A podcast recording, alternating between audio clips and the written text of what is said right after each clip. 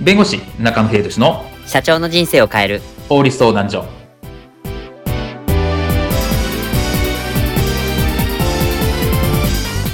こんにちは弁護士の中野英寿ですこんにちはアシスタントの堀内隆ですこの番組は IT 専門の弁護士中野秀俊がこれはすぐに使える法律主に企業法務の知識を分かりやすくそしてちょっとコミカルにお伝えする番組ですよろしくお願いいたします今回テーマは裁判めんどくさい裁判は弁護士だけでこれって大丈夫なの今回はちょっと驚きのテーマですが民事裁判は弁護士に頼めば原告の自分は出席しなくても良いものなのかちょっと今回はこの素朴な疑問についてお話を伺いたいと思いますでは裁判の出席についてこういったシーンはありませんでしょうか社長詐欺ってるとの件てんやわんやがありましたがなんとか裁判に持ち越しましたね今度の弁護士さんは大丈夫だろう書面の入れてるも完璧だったしまあまずうちが負けることはないでしょで裁判でいつだっけうああの来週の金曜日ですよあああごめんこの日はいけねえやえー、原告なのにだって弁護士さんが完璧にやってくれてんじゃん。任せりゃいいじゃん。俺は重要ミッションがあるため、この日はいけない。何かあったらお前に頼む。じゃあな。あ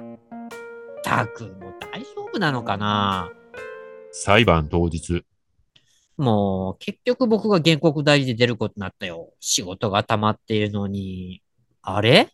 いやー、裁判を傍聴するのは新鮮だな。お父さん、ここが裁判所ってところそうだぞ。言い合いとか、判決とかいうことだぞ。何親子で傍聴してんだえ、だって裁判は弁護士に任せたらいいじゃん。ななんで、客観的に見るために傍聴席にいる。お父さん、ポップコーンちょうだい。もう、塩とキャラメルどっちがいいここは映画館じゃねえ今回テーマは、裁判めんどくさい。裁判は弁護士だけで、これって大丈夫なのについてお話を伺いたいと思います。はい。ちょっと今回は驚きのテーマですが、裁判を弁護士に頼めば出席しなくても良いっていうのが今回テーマですが、これって本当なんでしょうかそうですね。まあ、ここで言う裁判ですね。まあ、け日本には民事裁判と刑事裁判というものがあるんですけど、はい。今回は民事裁判の場合を想定しています。はいで、刑事裁判の場合は、いわゆるその被告人と言われている人について、まあ、必ず出席をします。はい。なので、まあ、刑事裁判は出席が必要なんですけど、民事裁判の場合、まあ、損害賠償だとか、お金返せとか、土地なんとか、うんぬんかんぬん相続だっていう場合の民事裁判については、基本的には弁護士を頼むと、その本人は出席する必要はないっていう形になります。はあ。まあ、弁護士は代理人なので、はいその代この人にまあ代理しますよっていうところなので、必ずしも来なくてもいい。で基本は来なくてもいいという形になります。なるほど。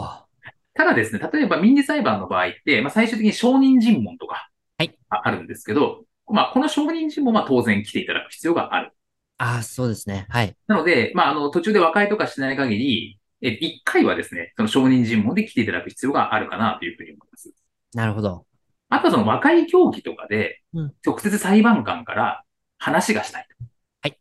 ていう場合もあったりするんで、まあ基本これも弁護士がやるんですけどうん、例えば直接、その、えー裁判官から直接本人に話がしたいとか、まああの本人、あの話が聞きたいみたいな時には和解協議の時に出席していただくこともあるかなというふうに思います。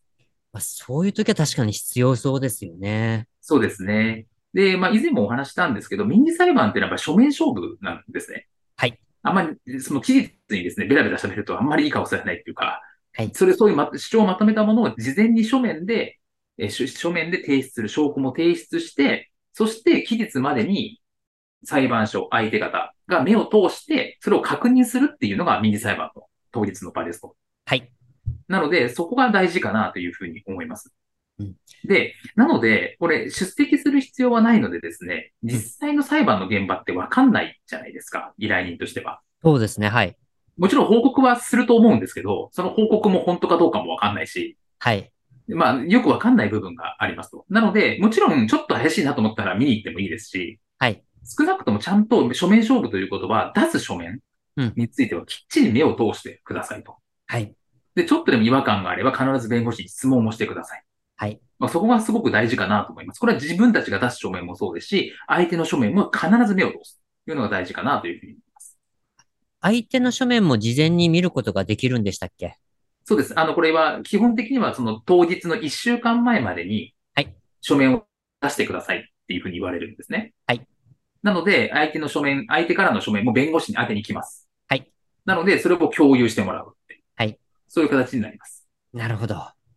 かりました。まあ、なので、まあ、書面勝負っていうところがありますので、まあ、書面をきっちり、まず作っておくというところと、きっちりちゃんと目を通して、まあ、そこがないか、違和感がないかっていうところを、きっちりちゃんと見ておいて、まあ、あの、当日は、まあ、弁護士さんにお任せいただくっていうのも、あありっていうところなんですね。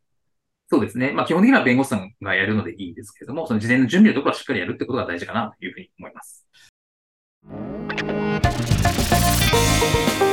今回の弁護士中野秀俊の社長の人生を変える法律相談所はお役に立てていただけましたでしょうか企業活動において気がつかないうちに違法になっていることやちょっとした法律の知識があれば一気に打開できるそんな法律のエッセンスをご紹介していきますのでこの番組をフォローいいねをお願いいたしますよろしくお願いいたします。ではまた次回をお楽しみにありがとうございました。ではまた。